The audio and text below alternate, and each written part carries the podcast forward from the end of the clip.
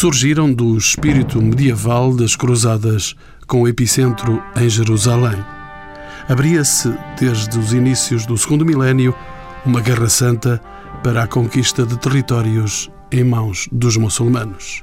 Constituíam estas ordens militares cavaleiros nobres que progressivamente se tornaram poderosos e senhores de grandes territórios. Foi sobre estes cenários guerreiros que se realizou recentemente em Tomar um encontro internacional sobre os castelos das ordens militares. Participaram neste evento 50 investigadores nacionais e estrangeiros. São convidados deste programa Miguel Gomes Martins, especialista em História Militar Medieval. Isabel Cristina Fernandes, investigadora de Arqueologia Medieval e comissária científica do encontro. Joana Forret Sanz, especialista catalão em templários e hospitalários. Luís Filipe Oliveira, professor na Universidade do Algarve e investigador do Instituto de Estudos Medievais. E Ana Carvalho Dias, arqueóloga e diretora do Convento de Cristo, a quem pergunto porque se realizou na sua casa este encontro internacional. Estes encontros tinham todo o sentido em serem aqui realizados num castelo que foi fundado em 1160. Um castelo que depois fez conter dentro de, de si mesmo outros elementos notáveis para a história.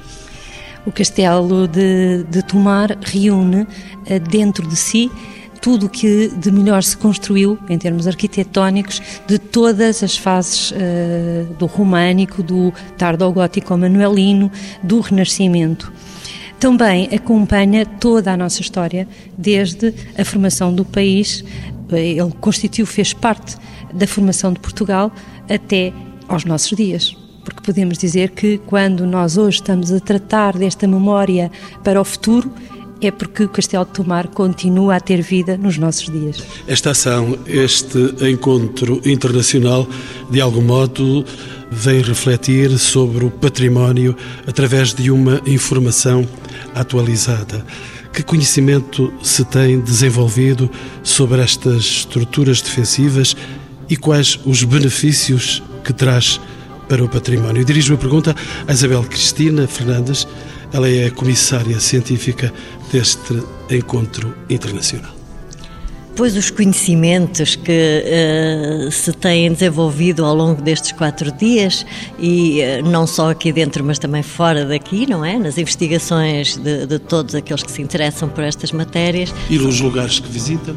E nos lugares que visitam, e, efetivamente, durante este, num dos dias deste colóquio, uh, fomos a Almorol, o emblemático Castelo de Almorol, à Cardiga, que também tem um castelo templário, e à Torre de Dornes.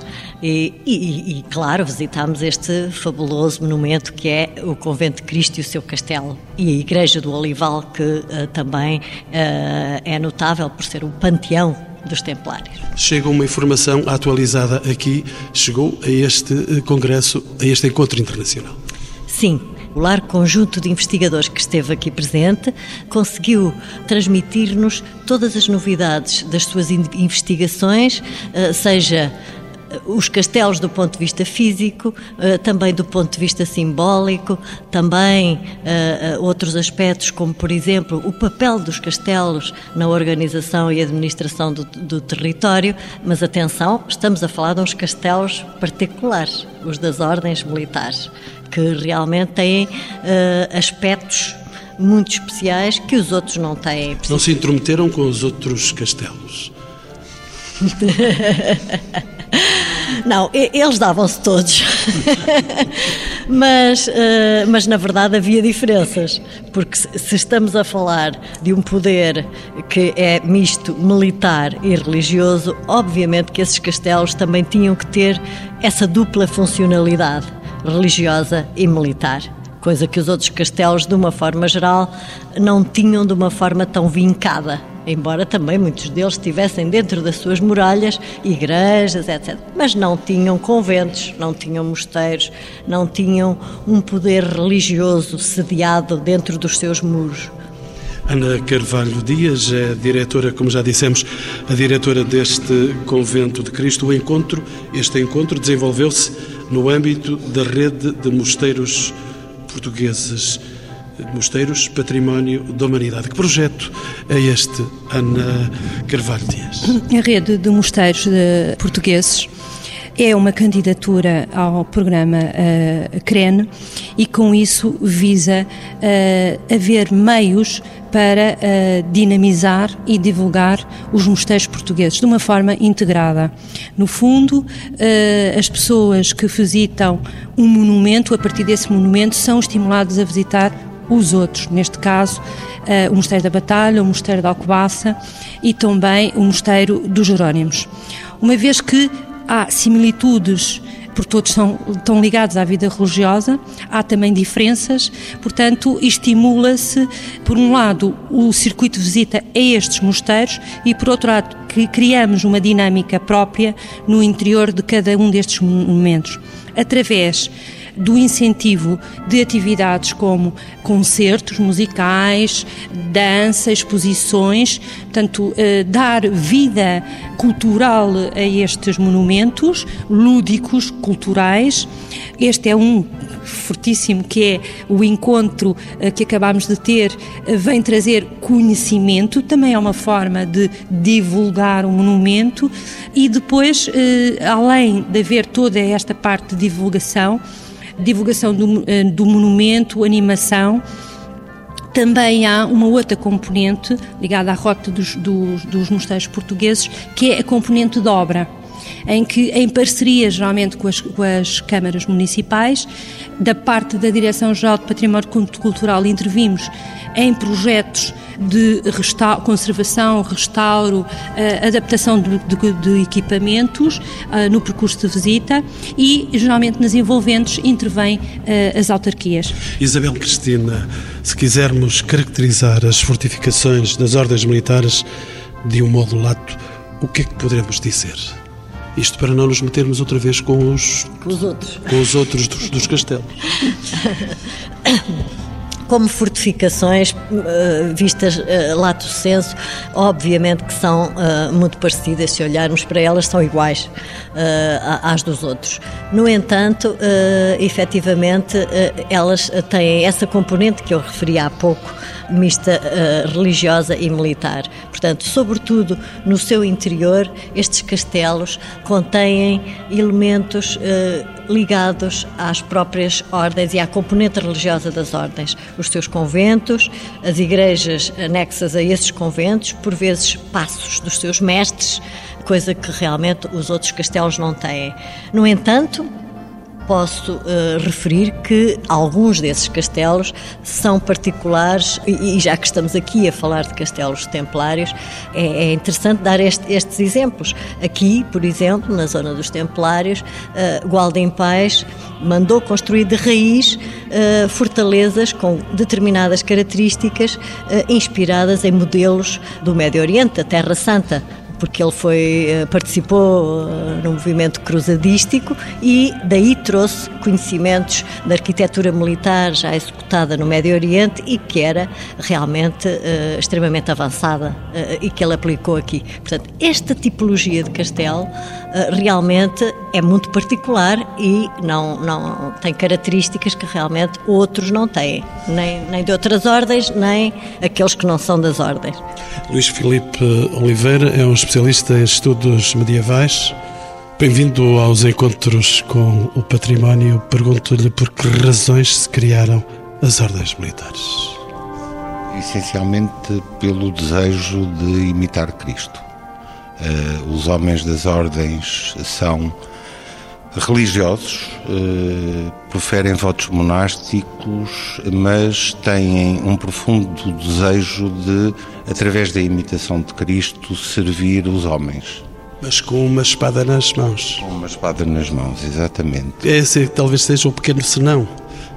Na própria época, na própria época, os templários foram vistos como um monstro, como uma, uma monstruosidade, na medida em que associavam no mesmo indivíduo uma vocação religiosa e uma vocação militar.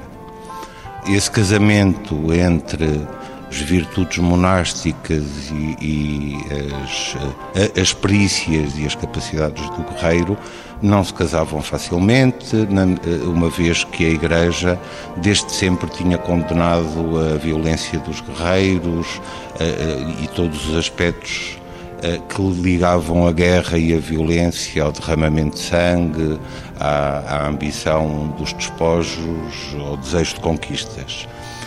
As ordens religiosas, em primeiro lugar os templários, mas também depois hospitalários, teutónicos e as ordens religiosas eh, que nasceram no, em solo peninsular ou que nasceram eh, no norte da Europa, acabam por conciliar esses dois modelos de vida, o modelo de vida do guerreiro e o modelo de vida do monge, conciliar através de uma vocação que procura servir Cristo servir a cristandade através do exercício das armas.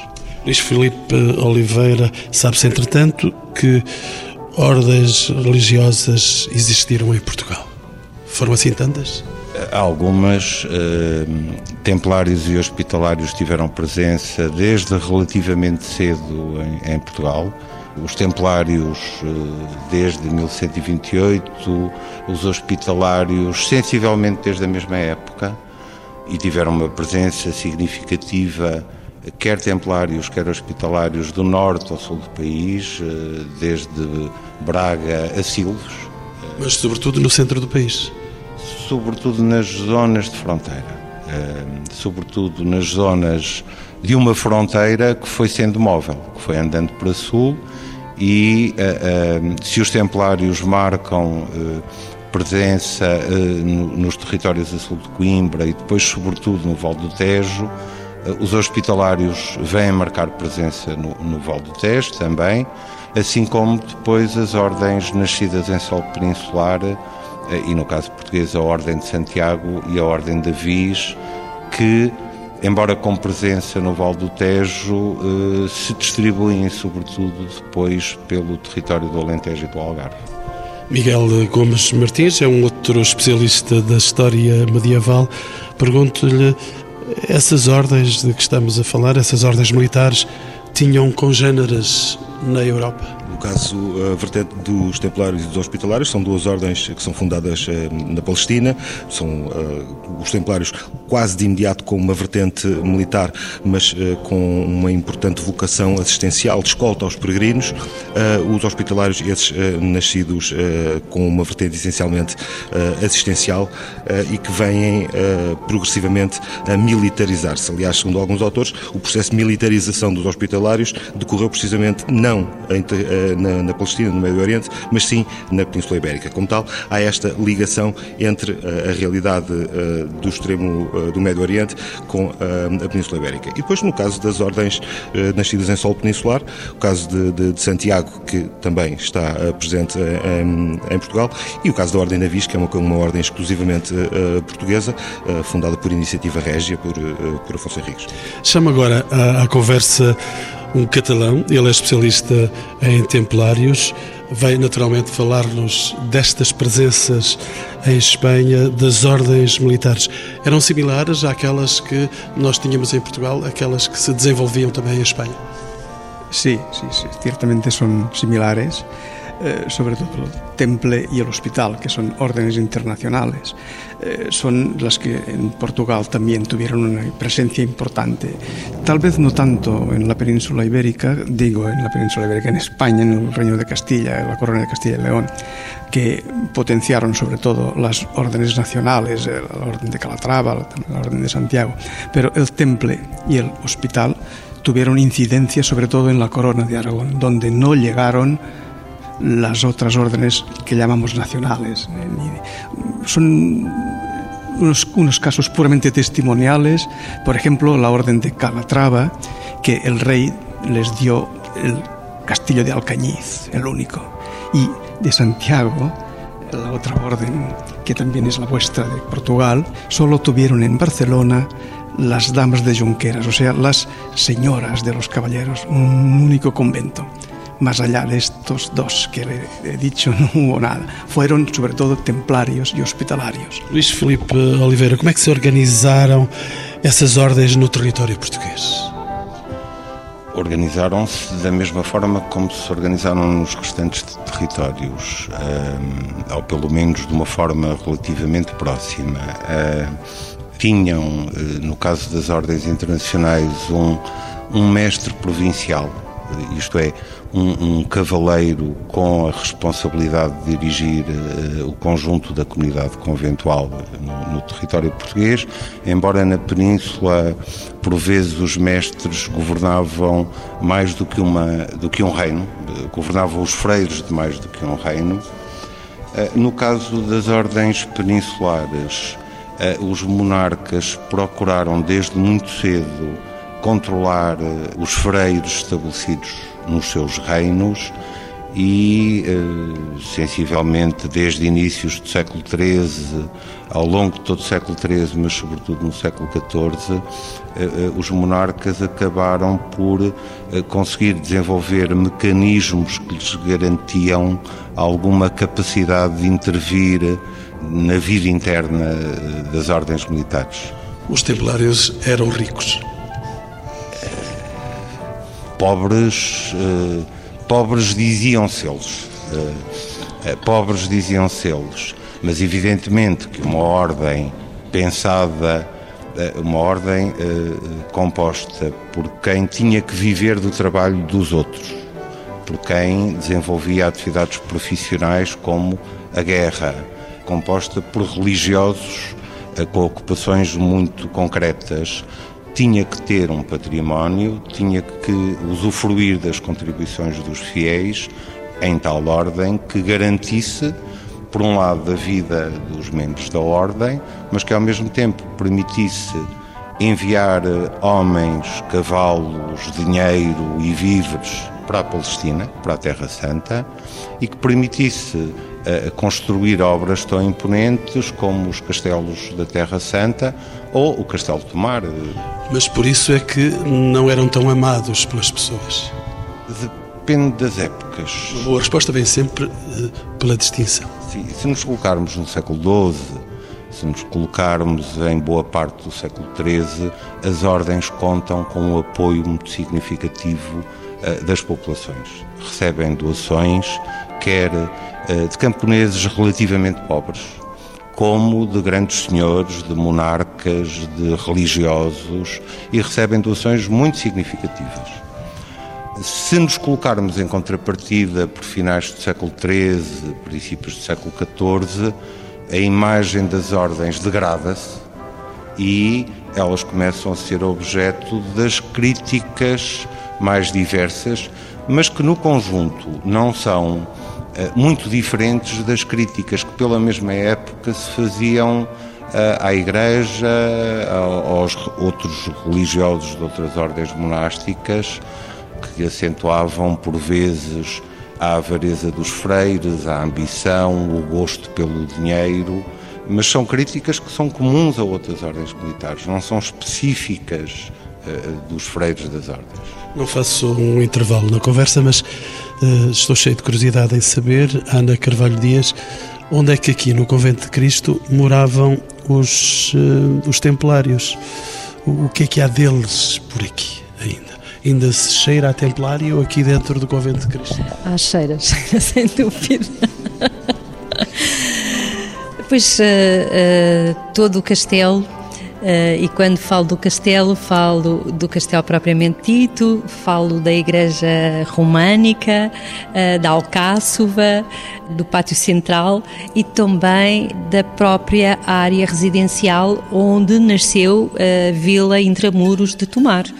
Portanto, como é, no fundo, um programa eh, pensado de raiz e que é construído todo este conjunto, este dispositivo militar que reúne uma área residencial de quem tem o poder, portanto, dos cavaleiros, como uma área residencial da população, que se abriga dentro de muralhas uh, e vive aqui. E por isso houve dois forais, um lançado logo quando começou a construção do castelo e um segundo logo após a construção que demorou 10 anos a fazer, portanto foi Estas muito rápido. celas que nós ainda hoje contemplamos aqui no Convento de Cristo foram possuídas por uh, templários? Não, estas celas já são uh, do convento do século XVI e já corresponde não a uma ordem militar, já não é uma ordem militar, é a ordem de Cristo que eh, se tornou uma ordem de clausura. Portanto, Dom João III transforma a ordem de Cristo, a ordem militar de Cristo, numa ordem secular e, portanto, eh, os claustros que nós eh, atravessamos nestes dias e podemos aqui deambular, observar o silêncio, sentir o tempo, o sol, o pôr do sol, todos estes claustros são claustros do século XVI e desse de uma ordem já de clausura. Orientando a conversa então sobre os templários, gostaria de saber do Miguel Gomes Martins, podemos dizer que as fortificações das ordens militares são símbolos do poder, para além de todos estes esclarecimentos que acabam de ser dados agora aqui pela Ana Carvalho Dias? São naturalmente símbolos de poder, são símbolos de poder uh, religioso, são símbolos de poder senhorial, são símbolos de poder uh, administrativo e de uh, poder sobre conselhos, sobre gente, mas são, acima de tudo, e é essa a perspectiva que, no meu ponto de vista, uh, me interessa mais aprofundar, são símbolos de poder militar. São fortalezas que se distinguem na linha do horizonte, como todas as demais, mas ao saber-se que certa e determinada fortaleza que está alcandurada num determinado local pertence a uma determinada ordem, isso é automaticamente uma identificação do poder dessa mesma ordem sobre o território circundante e sobre agentes que aí, que aí residem nesse mesmo território. Anda. Eu gosto de dizer que os castelos são a melhor marca territorial é? das paisagens. Elas definem a paisagem, definem o território e, portanto, toda a exploração económica à volta do castelo é definida a partir do alto daquela colina. E são marcas, sem dúvida nenhuma, marcas de paisagem.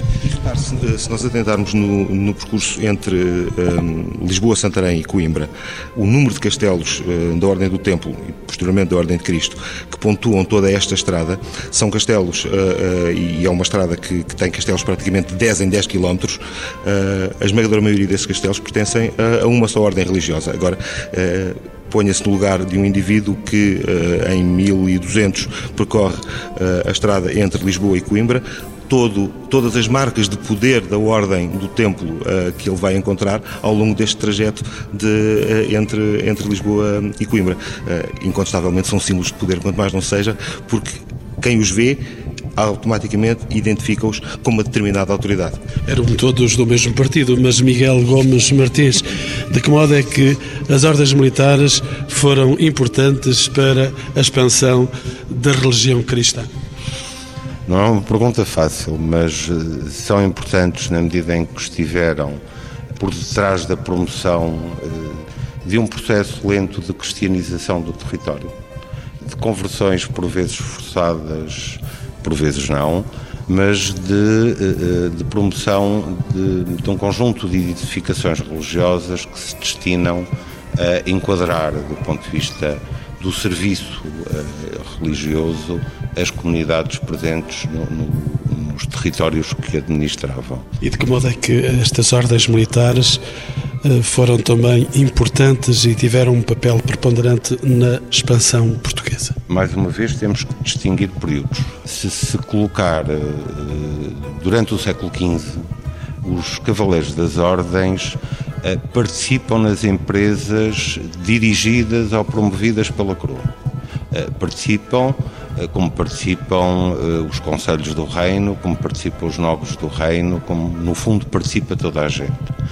Uh, agora, nesse período não temos testemunhos que os Cavaleiros das Ordens tivessem tido uma iniciativa autónoma, independente dos momentos em que o monarca promove uh, uma expedição qualquer.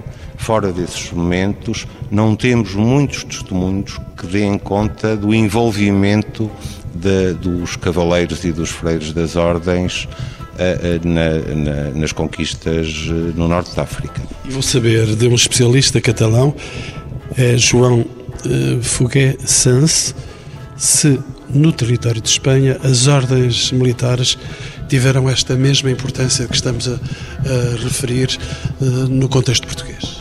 Sí, efectivamente, tuvieron la misma importancia y tuvieron la misma función. Nós não nos distinguíamos, portugueses e espanhóis não se distinguiam nessa ocasião.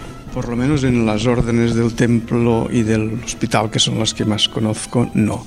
Y la función feudalizadora del territorio que se conquistaba al Islam, yo creo que era exactamente la misma.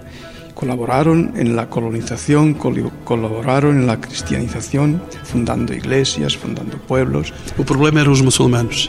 Sí, sí, los musulmanes eran el problema, naturalmente. Pero claro, lo que interesaba a los señores feudales era ganar territorios, expansionarse, tener territorios que colonizar, poner allí sus, sus vasallos para que producieran, para que pusieran en, en cultivo las tierras que les interesaban a ellos para alimentar su, su, economía, etcétera, etcétera. ¿no? Luís eh, Filipe Oliveira. Há pouco perguntava se o problema eram os muçulmanos. Eh, há pouco falávamos da forma como a ordem concilia a vida do monge com a vida do, do cavaleiro. E sendo a perspectiva do, dos cavaleiros das ordens, dos monges guerreiros das ordens militares, a, a defesa da cristandade, a expansão da fé cristã, o combate contra o inimigo da fé, é extremamente eh, curiosa a forma curiosa e monstruosa ao mesmo tempo a forma como a regra da ordem do templo admite que os cavaleiros do templo pudessem matar o inimigo da fé sem cometer pecado. A regra do templo é, é clara a esse respeito. O, o templário que se dispõe ao martírio no campo de batalha pode matar o inimigo da fé porque, ao matá-lo, não comete pecado perante Deus. Regresso não sem algum horror. Regresso à comissária científica deste encontro internacional, Isabel Cristina Fernandes, para além das fortificações, que outras construções as ordens militares nos deixaram? Foi um legado importante esse. Sim, muito importante. Uh, sem dúvida que os castelos uh, estarão em número um em Portugal, no território português. Mas, uh, claro que nos legaram outros, outros edifícios. Muitos deles fazem parte dos próprios castelos, como disse, são os, os conventos, as igrejas dos conventos, os passos dos mestres, mas também fora deles. Por vezes construíram mosteiros é? fora dos conventos igrejas, tinha o padroado de muitas das igrejas também, no fundo. Uh, temos os fornos, uh, os moinhos, os lagares, enfim, todos esses equipamentos, todos esses edificados que faziam era um universo, era um universo agrícola em que viviam.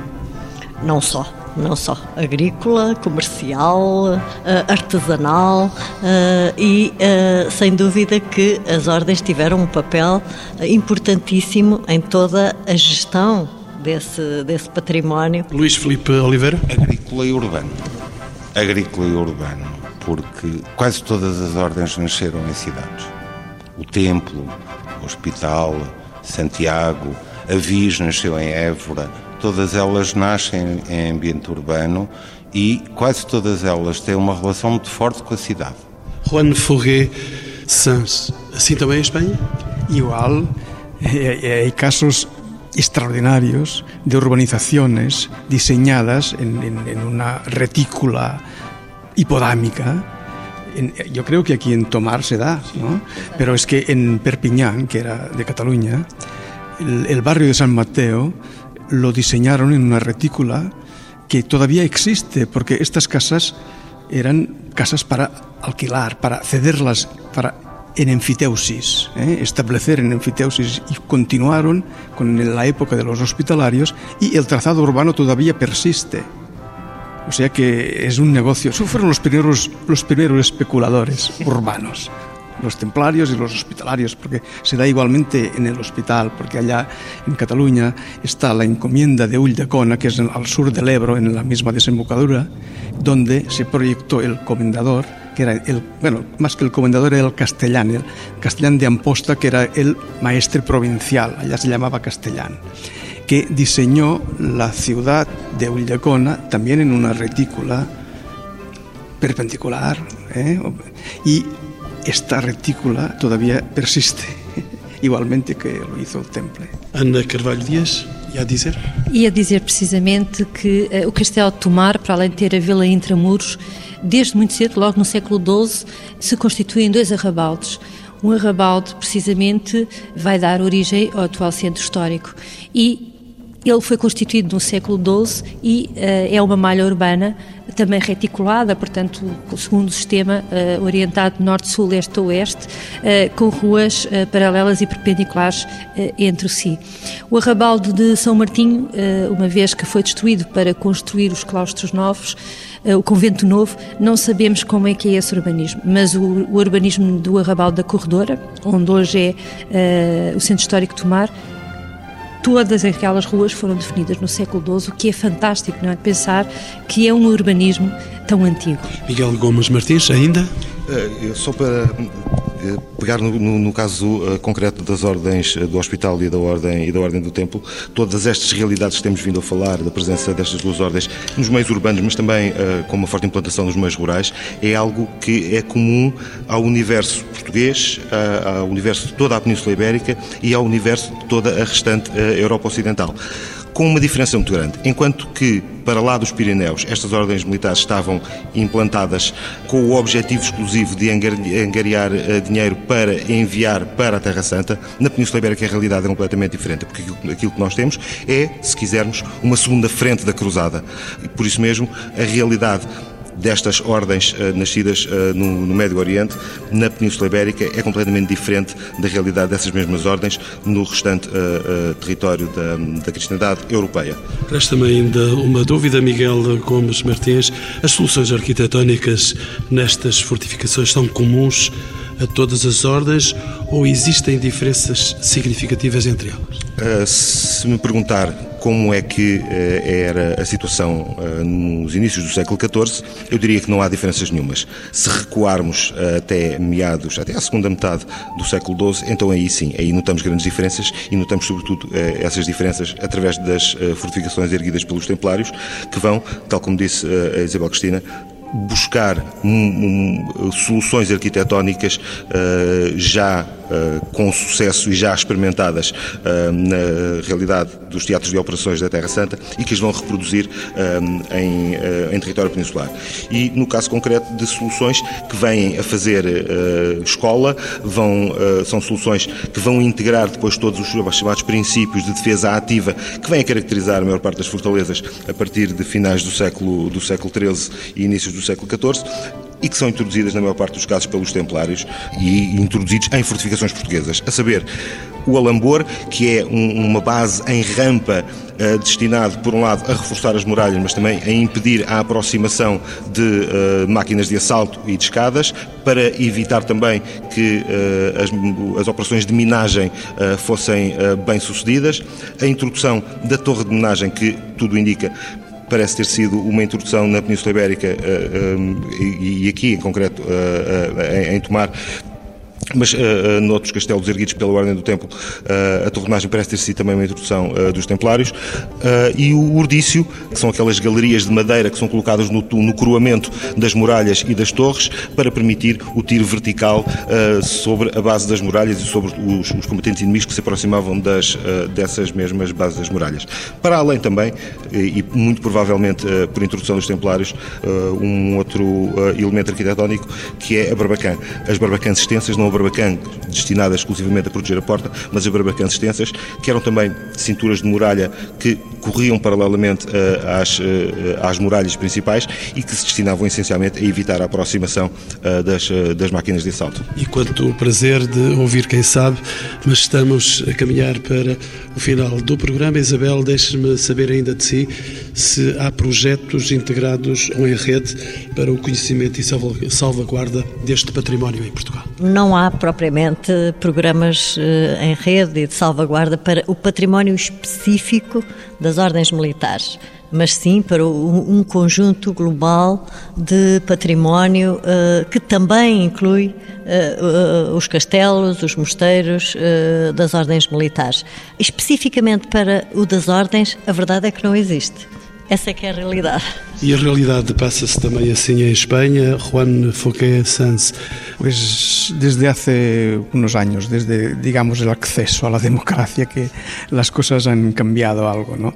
Mm, los castillos los que eran de propiedad privada, por ejemplo el caso de Miravet, era un, un ejemplo eh, paradigmático, era de propiedad privada y lo compró la Generalitat, que es el gobierno autonómico. ¿no? Y a partir de entonces se pudo ya entrar en planes de estos del 1% cultural que llaman allá, que es un tanto por ciento del presupuesto del Estado, y se ha empezado la restauración ya desde hace unos 10 o 15 años. ¿no? Eh, otros casos que era ya de un ayuntamiento, como el caso de Bárbara, también se ha entrado en negociaciones con el gobierno autonómico, también Primero se ha tenido que hacer todo el proceso de convertirlo en monumento histórico, ¿eh? todo lo que es el, el, el expediente, hacer el proyecto, hacer el levantamiento de, de, de, de la planta de alzado, de todo el, bueno, el proyecto, y entonces a partir de aquí, cuando se declara monumento histórico artístico, pues entonces puede entrar ya en este rol, en este circuito de subvenciones. Y se han empezado en, en estos últimos años, los principales castillos del templo y del hospital han mejorado porque se han podido restaurar y por lo menos se ha parado la, la destrucción que iba progressivamente deteriorando os castilhos. Mas aqui em Portugal, se não há grandes cuidados com a conservação destes locais, vou perguntar aos meus convidados, a cada um, e para fecharmos esta nossa interessante conversa, hum, eu gostava de saber porque é que se devem visitar estes lugares e pergunto a Miguel Gomes Martins, é professor da Universidade Nova de Lisboa devem ser visitados porque são eh, locais de memória, são locais uh, com história e é sempre diferente nós visitarmos os locais uh, e estar a ver ao vivo aquilo que não aprenderíamos tão bem se nos ficássemos pelos livros. Isabel Cristina Fernandes é especialista em castelologia, uma palavra, é um neologismo aqui para o nosso programa, mas com certeza que se devem visitar estes lugares as ordens militares. Eh, todos os lugares das ordens militares são fascinantes, eh, sejam os castelos, sejam os conventos, pela percepção que se pode ter tanto da guerra como da paz, e a esse nível, eh, ultimamente, os trabalhos arqueológicos que se têm desenvolvido em muitos desses espaços têm fornecido um contributo importantíssimo permitindo uma leitura que não é só a leitura dos textos, não é? Dos textos dos arquivos, mas sim também uma leitura da cultura material dessa gente. E eu digo isso porque também escavo, também sou arqueóloga. Um, quando encontramos uma peça de armamento, um, um, um copo, uma caneca, uma insígnia. Gritam logo as armas. o que eu queria dizer é que, efetivamente, uh, por vezes, uma pequena peça fala tanto como mil palavras. Que me desculpem uh, aqueles que uh, preferencialmente investigam nos arquivos. Mas uh, saber eh, muitas vezes ler também o cotidiano e, e, todos nós sabemos, todos aqui presentes, não é que hoje em dia a história faz-se de tudo isto, da arqueologia e dos dados da arqueologia, dos dados dos arquivos, dos dados da arquitetura e, e portanto toda essa leitura uh, sempre que possível uh, conseguir transmiti-la uh, ao público em geral, através de centros de interpretação, através de simples painéis ou atra através de pequenos folhetos ou outros materiais, é fundamental para que este, o turismo atual, que é cada vez mais um turismo cultural, seja realmente uh, frutífero e que se possa afirmar que fruir o património é efetivamente vivê-lo através de todo o conhecimento histórico que ele nos fornece. E que me diz o investigador de estudos medievais e que é professor na Universidade do Algarve, Luís Filipe Oliveira mais ou menos o mesmo que os meus colegas e amigos acabaram de dizer. Eh, queria apenas eh, sublinhar uma outra dimensão.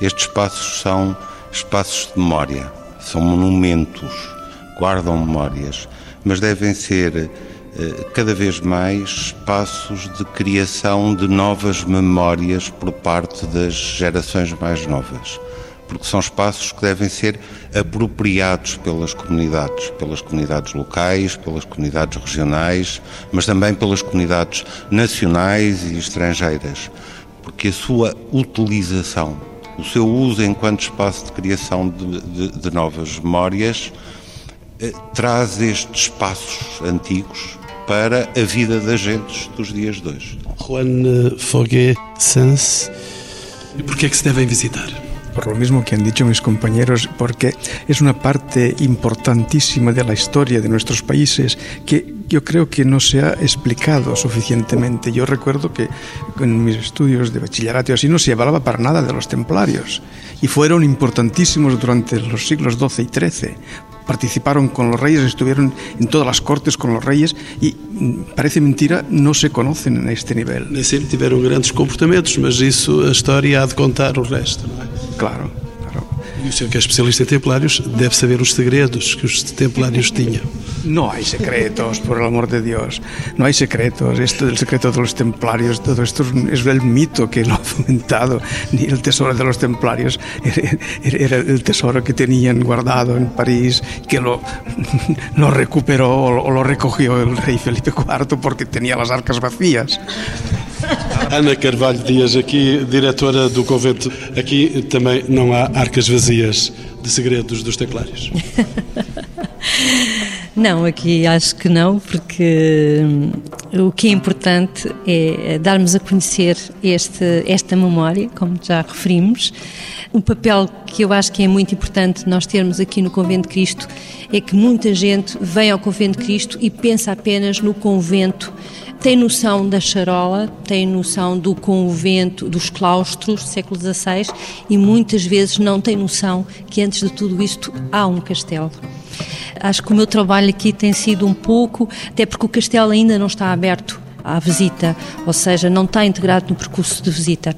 Por isso mesmo, eh, as escavações que temos estado a fazer eh, nos espaços do Infante Henrique têm em vista abrir aí, eh, iniciar a visita nos espaços henriquinos, portanto recuamos e começamos a, visita no século XV, do século XV ao XVIII e a partir também dessa, desta portaria nos espaços henriquinos começar a fazer, a preparar a visita ao Castelo Templário. As pessoas que visitam o Castelo Tomar já uh, o Convento de Cristo têm já determinadas atividades em determinadas alturas que uh, são chamadas, a sua atenção é chamada para este, esta memória. Mas ainda temos que ir mais longe, porque efetivamente Alcáçova, que não é neste momento totalmente visitada eh, pelo público, tem que ser uh, visitada e fruída.